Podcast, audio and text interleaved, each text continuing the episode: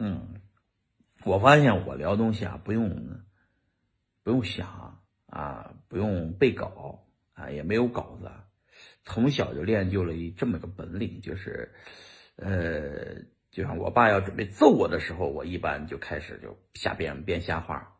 爸爸，你不是和我最亲吗？我不敢了，我认错，我错了啊！马上我爸就收手了。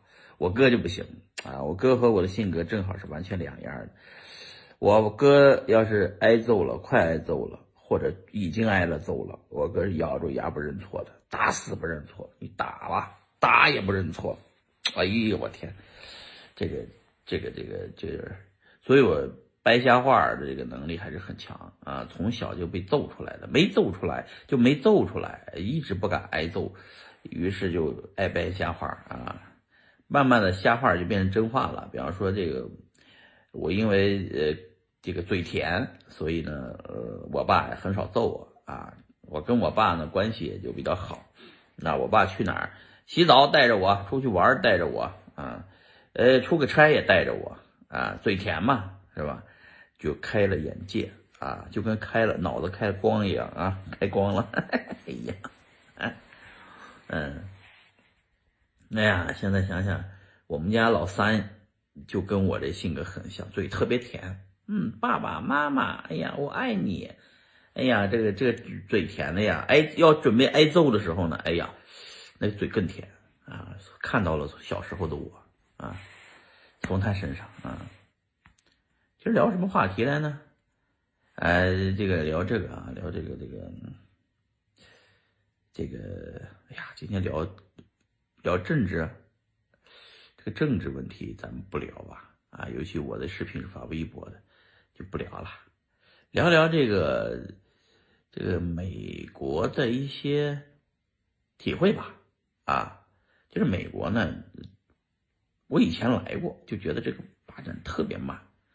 循规蹈矩，就是嗯，社社会比较就是就停滞不前啊。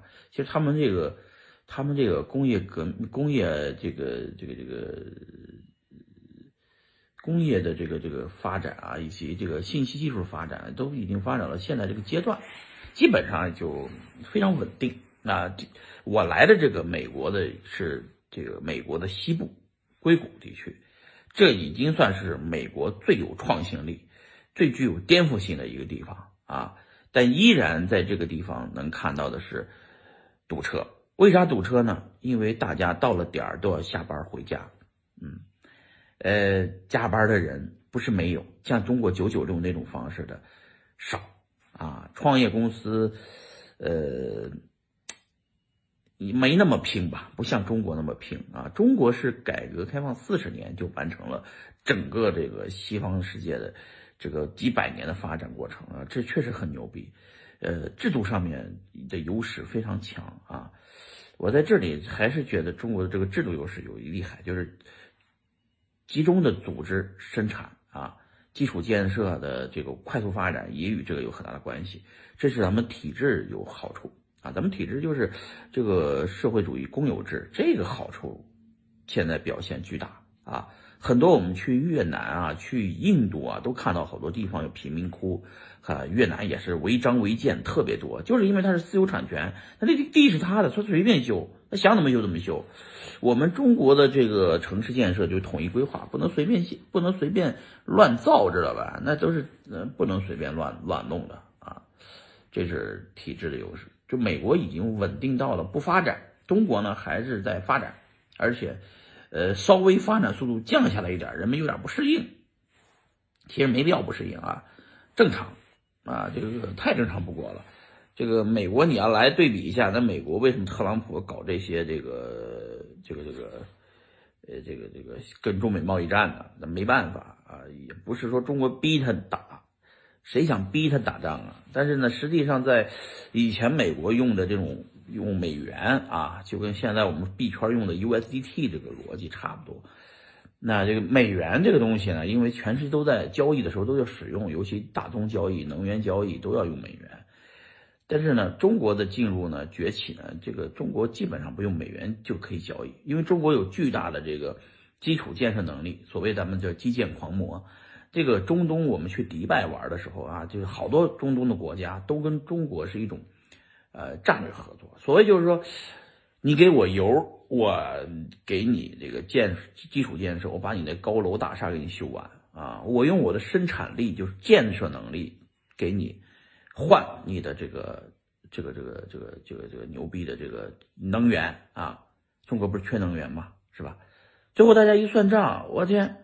好像没有用美元进行交易，中国的外汇储备没有减少，哦，然后就直接就把这个这个中东的、非洲的、俄罗斯的这些资源就全换过来了，用基础建设、一带一路，这全都换过来，知道吧？很恐怖，美国人就慌了，原来这美元可以收割全世界，现在美元怎么收割呀？很费劲，收割不了。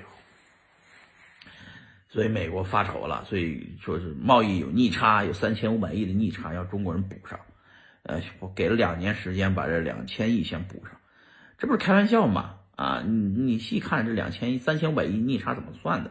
算来算去，核心就是这都是美国企业在这里给咱们血汗工厂一点点的加工费啊，大量的利润都到。以苹果为例吧，苹果一台手机在这卖一千块一千美金新出来的手机。啊，一千美金一台，给中国的加工费多少钱？五美金，开玩笑呢！中国只挣五美金，还是工人们都分完了。啊，富士康的那个台资企业的那个、这个、这个郭台铭也分走了不少，分到老百姓账上就这么一点分到地方上的没多少钱。但但是，他这手机卖到中国市场，卖到市场上抢占了很大市场份额，对吧？赚的多少钱啊？赚了多少外汇啊？是吧？但是。美国不管，美国说的是贸易差，这些这些账，这些企业赚了钱的，到了美国赚的钱都算是中国的贸易逆差，这不是开玩笑吗？那那核心就是说，十大来中国的外美国美资企业啊，假如让他们搬回美国，他们干不干？就这么一个问题，请，请你走吧啊，你不是贸易逆差吗？那对不起，你政府美国政府逼着逼着你要回美国，那你回吧，我们给你腾地方。你回呗，他回吗？他不回，啊，他回去以后马上三千五百亿，别说两年了，半年这账就平了，啊，没有逆差了，是吧？你打了打贸易战不就是要贸易逆差吗？是吧？加征关税不是要想要逆差这个事儿吗？那你回去呗，你回得去吗？只有全世界啊，我也走了好多东南亚国家，啊，包括这个这个这个这个印度我也走完了，不具备。这么大规模的组织生产的能力和这么大的人力啊，中国的这个人力不只是便宜啊，就要说你东南亚也便宜，但是他们组织能力太差，组织不起来。因为中国国家一直是大汉、大唐、大清，一直是这么一个巨，就是管理过几亿人口的一个，就是十几亿人口的一个大国啊，这是有管理能力啊。第二个呢，组织能力啊，第三个呢有。有有有，还是有这个这个吃苦耐劳的能力啊！这个中国人民啊，呃，所以呢，这个东南亚我看这个国家，因为生活在亚热带地区，他们很天然就能摘到桃子、摘到果子，他们饿不死，不像咱们中国那么就是地少人多，那么艰苦，所以他们那边人懒，一句话懒，没别的，就是懒啊！去越南看，那越南的男人都不干活的，都是女人干活啊。但是好多活还是需要男人干的嘛，所以越越南发展不起来是这个原因啊。越南啊、泰国啊、柬埔寨啊，都都懒啊，不是别的，你就看东南亚所有国家的首富都是华裔，知道吧？都是华人。你们像马来西亚六百多万华人，新加坡百分之七十五华人，印度尼西亚接近两百多万华人，这去越南也是有钱都是华人，各国的首富都是华裔，知道吧？华人才有这么辛苦劳动的这个，就是这种这种精神，这个传统啊。去了去了印度，印度人相信轮回，相信这个这个还有下辈子，而且他们种姓制发展就是这么发展的。尤其他的英国人留下那套体制，造成了这个就是现在类似于香港的问题啊，就是富人巨富，穷人巨穷，穷人还不干活，关键是为什么不干活呢？他。他有工会体制，他的工会体制，看过曹德旺那个美国工厂那个片儿，你们就知道，工会的整个体制会造成底层的人，就是就体制造成底层人没法发展，因为什么呢？因为工厂不会把自己的规模做太大，就会把工厂分裂成几十个工厂，然后每个公司不会超过太多人，不让这下面的工人超过多少人来组织工会，组织工会完以后，他没法干活了啊。但体制又是这个。这个资本主义体制吧，或者叫是这个这个这个这个啊民主体制，所谓的啊这个体制会很麻烦，限制了这个国家的快速发展崛起。但，认但是印度因为有巨大的内需市场，印度的 GDP 也在增长，但是人均 GDP 和中国那差还差得很远啊。呃，但是呢，我就我还那句话啊，就是中国已经基本在这么四十年里消消除了贫穷，消除了文盲。你再去印度看，没有，知道吧？今天聊的比较宽啊，我操，聊到哪儿去了？聊着聊着聊着聊着聊到，就是中美之间在全世界这个蛋糕的分食上面，这个美国以前呢分个百分之七八十啊八十，现现在中国能分个四五十，美国就分二三十了，不爽了，你知道吧？原来用美元就可以收割嘛，因为降息升降息升息啊，或者是通过。各种各样的这种，嗯嘛，这种金融手段啊，美元的这种霸权地位，基本上可以控制。但是你现在去东南亚的各个国家，都是在跟中国换中国的基础建设能力啊，呃，那些建建设的能力，只有中国人有这么大的建设能力。你去非洲也是，全是中国的建筑工队来换当地的资源啊，来换未来的这个资源。咱们。咱们中国其实“一带一路”没有给他们多少钱，知道吧？不是给他们多少美金的，是给了他们多少的人民币对等的这些人民币采购中国的建设能力，来帮助那些国家发展，然后帮助那些国家要想富先修路，修路啊，修桥啊，修铁修铁路啊什么的，修修修港口啊，帮这些国家发展了，咱们国家也就不停的从这些国家可以拿交换一些资源回来啊。美国以前。这个印通过美元就可以大量的印美元和大量的升息降息可以收割全世界，所以它它的这个制造力制制造业的这个外迁，呃为代价啊，这个这个就是产业升级为第四产业，搞服务业啊这些东西，金融业呀不往这个制造业发展，抵让这全世界别的国家分工于制造业的发展，原来都 OK。但是自从中国的逻辑变了以后，不用美元结算以后，造成美元的这个就是就像我说币圈 USDT 啊，原来只要硬就行了，呃大家都得用，呃，这现在就竞争者了，还有 Libra 这一类的在出现，啊，这个这个可能有一些影响啊，但是呢，整体来说，哎，这个这个中美之间啊，这个对于我们老百姓来说，确实是就没。你研究也没用啊！我们还那句话啊，是什么国籍就支持什么，支持什么啊？那我还是中国国籍嘛，是吧？哎，我们大量的来中来美国这个学习的，这个这个来这儿下功夫的人啊，得懂大家懂我这手是吧？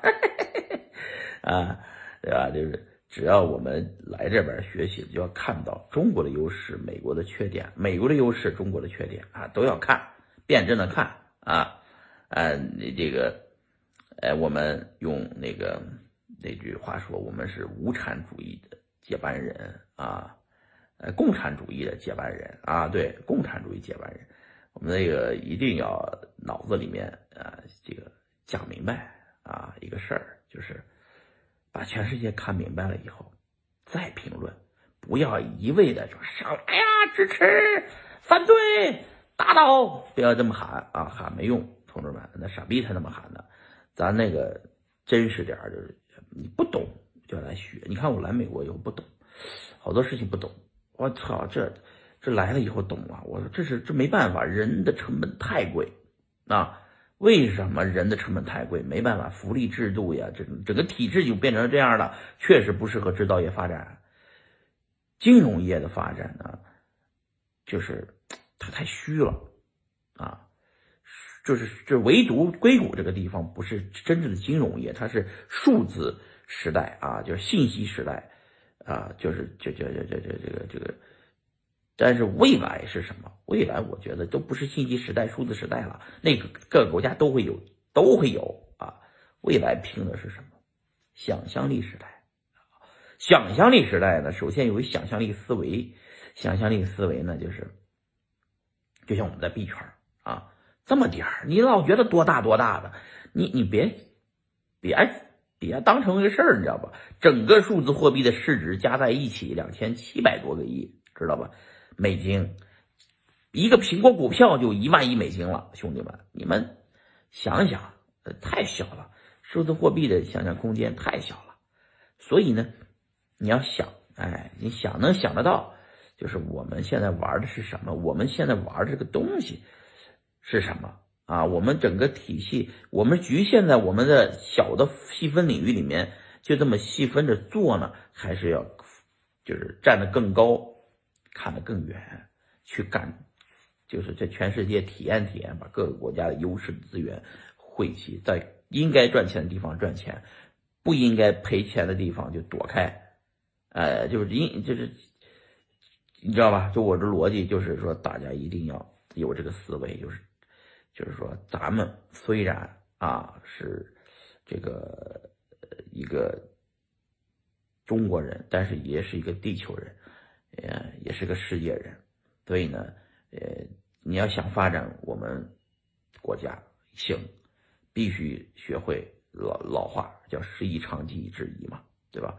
人家的长技是什么呢？所以想想当年回国在这儿学成回国的那些人啊，为国家建设，呃，这个这个的人啊，就包括这个呃邓小平当年邓公送过来中送过来的这批人啊，留学生啊，来了这么多留学生回国以后，全部什么张朝阳啊、李彦宏啊。这批人啊，搞互联网的这批，包括马云来看了啊，互联网这样的啊，回去搞阿里，包括现在的这个美团的王兴，在美国留学回去的啊，啊，咱不这不说了，就是所有的中国，你你看吧，点吧点吧，上市公司那一圈这个呃，就是包括中国的这个信息时代这个这个建设者们，大部分都是留学回去的，优秀的人士，优秀的专业技术人才，还有一些人呢。就是未来时代呢，专业技术人才一定是最专业的，就是一定是最关键的。所以呢，这个你要虚心好学啊！别人说咱不行，咱就认啊，咱就确实不行，咱要回来，学完了以后咱比他强。就像那个想象力是什么呢？就简单解释啊，就跟咱们农村社会差不多。就我看你到我去集市上逛集市。呃，农村的集市啊，逛逛集市，我看你这个这框编的不错啊，这个我偷你的那他妈肯定不行吧？那成了偷了是吧？抢你的也不对吧？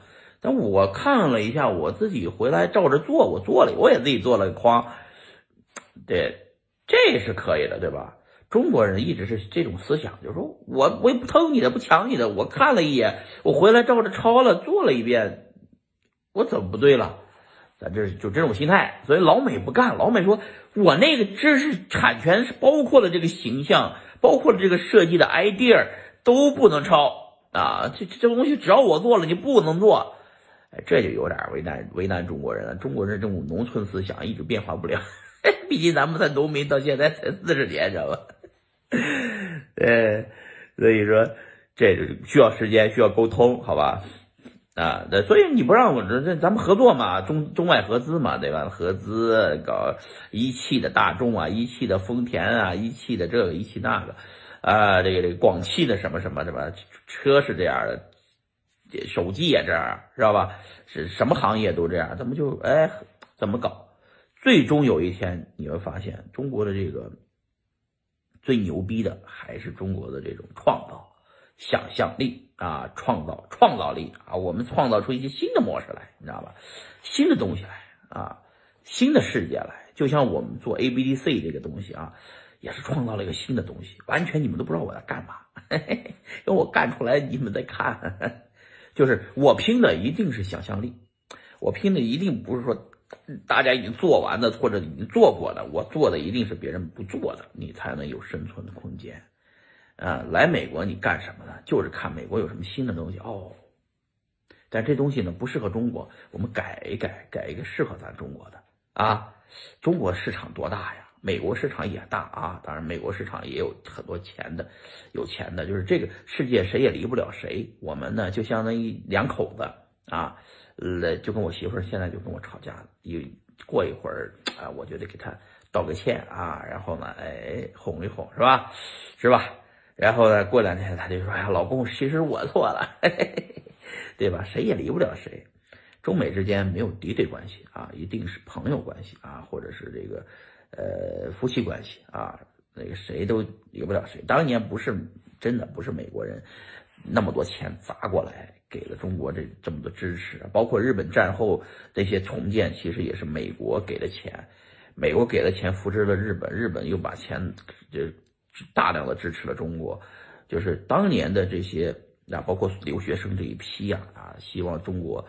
怎么怎么样？这个发展起来，美国其实他想从中国身上赚钱，也通过，同时也培养了中国，知道吧？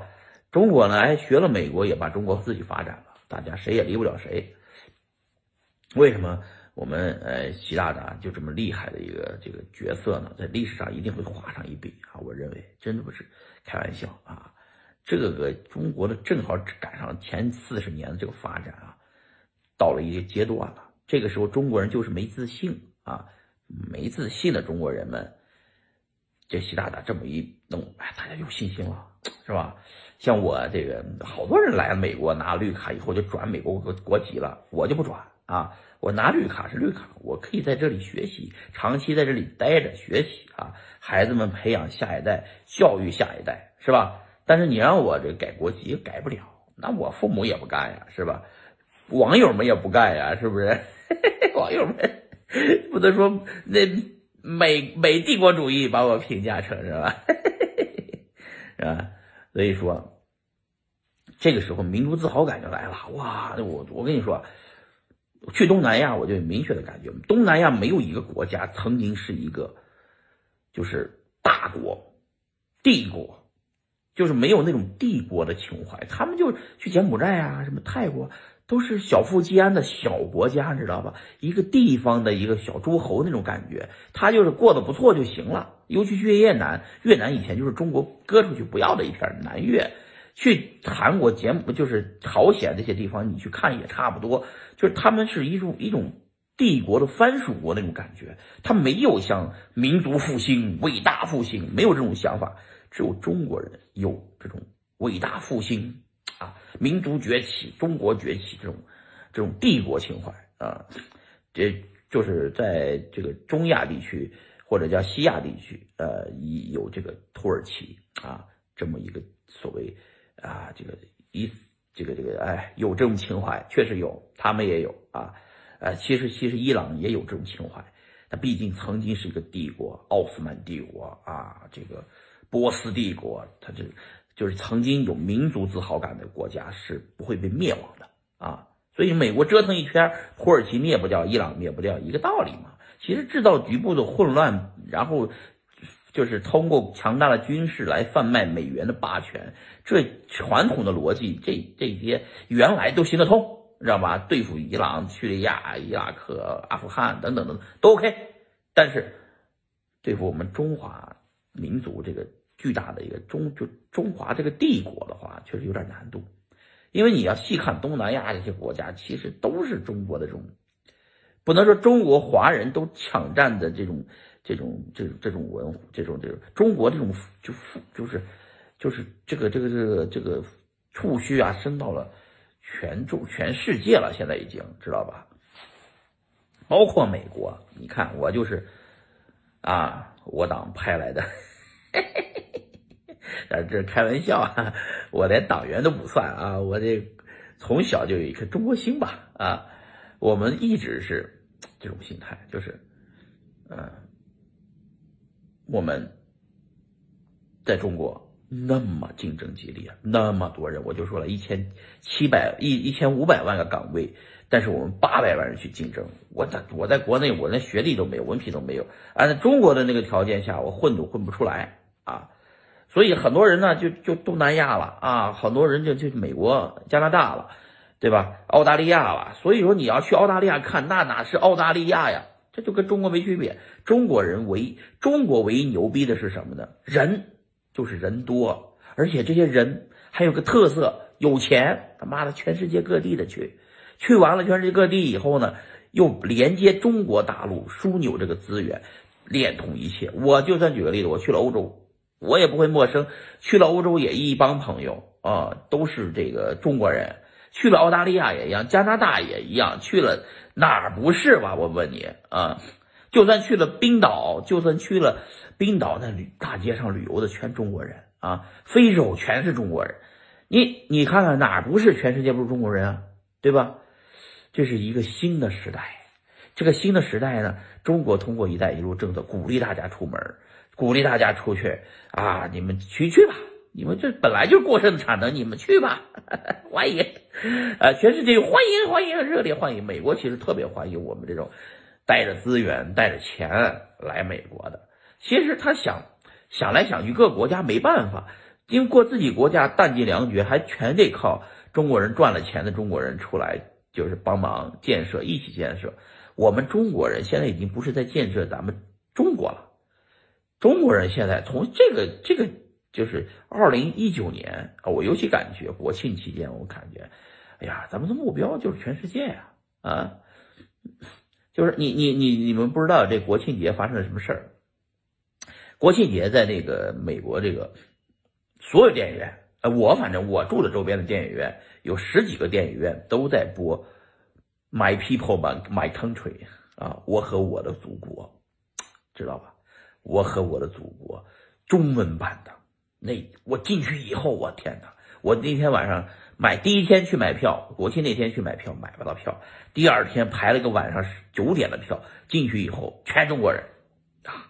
国歌响起的时候，哇天，一堆人搁那儿心里都唱着国歌，你知道吧？有的人唱出来了，有的人热泪盈眶的，哇，那个场面在美国，在硅谷，在这个 AMC 的电影院里面，AMC 的电影院是王健林买的，你知道吗？牛逼吧？啊，这美国最大的这种电影院线 AMC，王健林买的，牛逼吧？哎，就就这，这每个电影院都放的是我的，我和我的祖国来了，就是现场有有一个老印印度人，不知道什么原因，他就买错票了还是怎么回事，也坐在这里，坐在第一排，我就看着他，中间好像是睡着了，然后他纳闷的看着。哟，这是怎么回事？怎么都是中国人？怎么说的是中文字？然后这这帮人怎么热泪盈眶？这帮人好像斗志昂扬。他妈的，这这妈的中国人占领美国了！这 这就这感觉，这妈的美国怎么都是中国人？呃，这个其实这个在硅谷，这个当当然我们都是少数族裔，知道吧？我们是很少数的族裔，在整整个中国人占美国的一点五的比例啊，就但是华人占大约百分之二的比例啊。啊，给大家聊这个话题呢是，呃，这个这个，就是中国人多呀，为什么就是现在呃没办法每年来那么多人了？人来太多了，来的这些人好多，这个去就跟咱们中国人去了全世界各地人，全世界各地都扎根发芽了。你看那温州人在那个呃西班牙啊，多么牛逼呀啊！把整个西班牙港口的所有的对内对外贸易的全部的业务全垄断完了啊，都不敢看了。以前这个这个意大利，你再去意大利看看，那温州人把意大利全部的服装品牌、大品牌、小品牌全买了。那些奢侈品，除了那几个奢侈品以外，剩下的大部分都是中国人的操盘啊，很恐怖。就是这这这这这这这已经会赢这。出就是唯一的，我就我说的中国人唯一的办法，让世界人不生气的办法，就是你的下一代和那个外国人的下一代结婚。但是中国人没这个习惯，他自己的嗯儿子可以娶老外，但自己的闺女不愿意嫁给老外，这他妈的，这这这怎么办呢？通婚是最好的方式，就是大家就共荣了嘛，对吧？怎么但中国人不乐意啊？娶人家的行，嫁人家不行，你知道吧？嫁人家嫁有钱的行，嫁穷人不行，所以，哎呀，所以中国中国人太那什么了啊！聊完这个视频，我都觉得他妈的发表了以后，他们会被删了，这他妈删了被删了很正常，你知道吧？我这说散了就散了吧，无求所谓了。嗯，哎，本来聊这个币圈的事儿，聊着聊着聊到这儿来了。嗯，啊，反正中国人挺牛逼的。啊，我我就我这是，我也说开了光了啊！全世界转转，再看看去啊！我操，中国人哪去哪儿都发现，会中文和不会中文差距太大了。就连我们这个学校小学，我女儿在这儿上学嘛，啊，我小学这好多孩子想学中文啊，他们要求我女儿说中文给他们，他们都老外，就我们其实我们在这儿，我们是老外，你知道吧？我们老外，然后别人别人看我们才是老外，但我们这个就感觉来了就是自己的自己家，来了就是自己人，你知道吗？一点都不不觉得自己是外人，你知道吧？嘿嘿嘿嘿主要不怨我们，怨美国这个国家，他就他自己就是外来族。这个原来印第安人他是本地人，剩下都是外国人，你知道吧？但是印第安人也灭差不多了，就。自留地保留预留地里面还留着几个，这这什么拉斯维加斯啊，有些印第安人的自留地，剩下的全部被挖完了啊！咱们不能说这个这个说太多了，再说拖太太多了，我估计我这片儿都我这片儿都发布不了。嗯，这是我录过最长的片儿，三十分钟，我操！嗯，行了，聊到这儿了啊，哎。以后你们把我这个跟别人跟你们扯淡聊天的一些东西素材，你们好好的跟别人扯淡聊天的时候用用引用引用啊，就跟我说的这个，哎，我这个引用我说的这些段子呢，它这个大部分是有事实依据的啊，呃，这个也是别人反复的研究过以后说过的段子啊，我才给你们。说你们随便引用，因为我大部分说的段子不是我自创的啊，也是大家一起扯淡聊天的，就身边一定要有这么一帮朋友啊，天天扯淡聊天，扯淡聊天，就能扯出好多好多的段子来啊。币圈的事儿，咱们在币圈认识交成朋友就行了啊。咱们要走的是更大的圈儿啊，这个社会的整个大舞台呢啊很大，我们相忘于江湖吧，同志们，拜拜。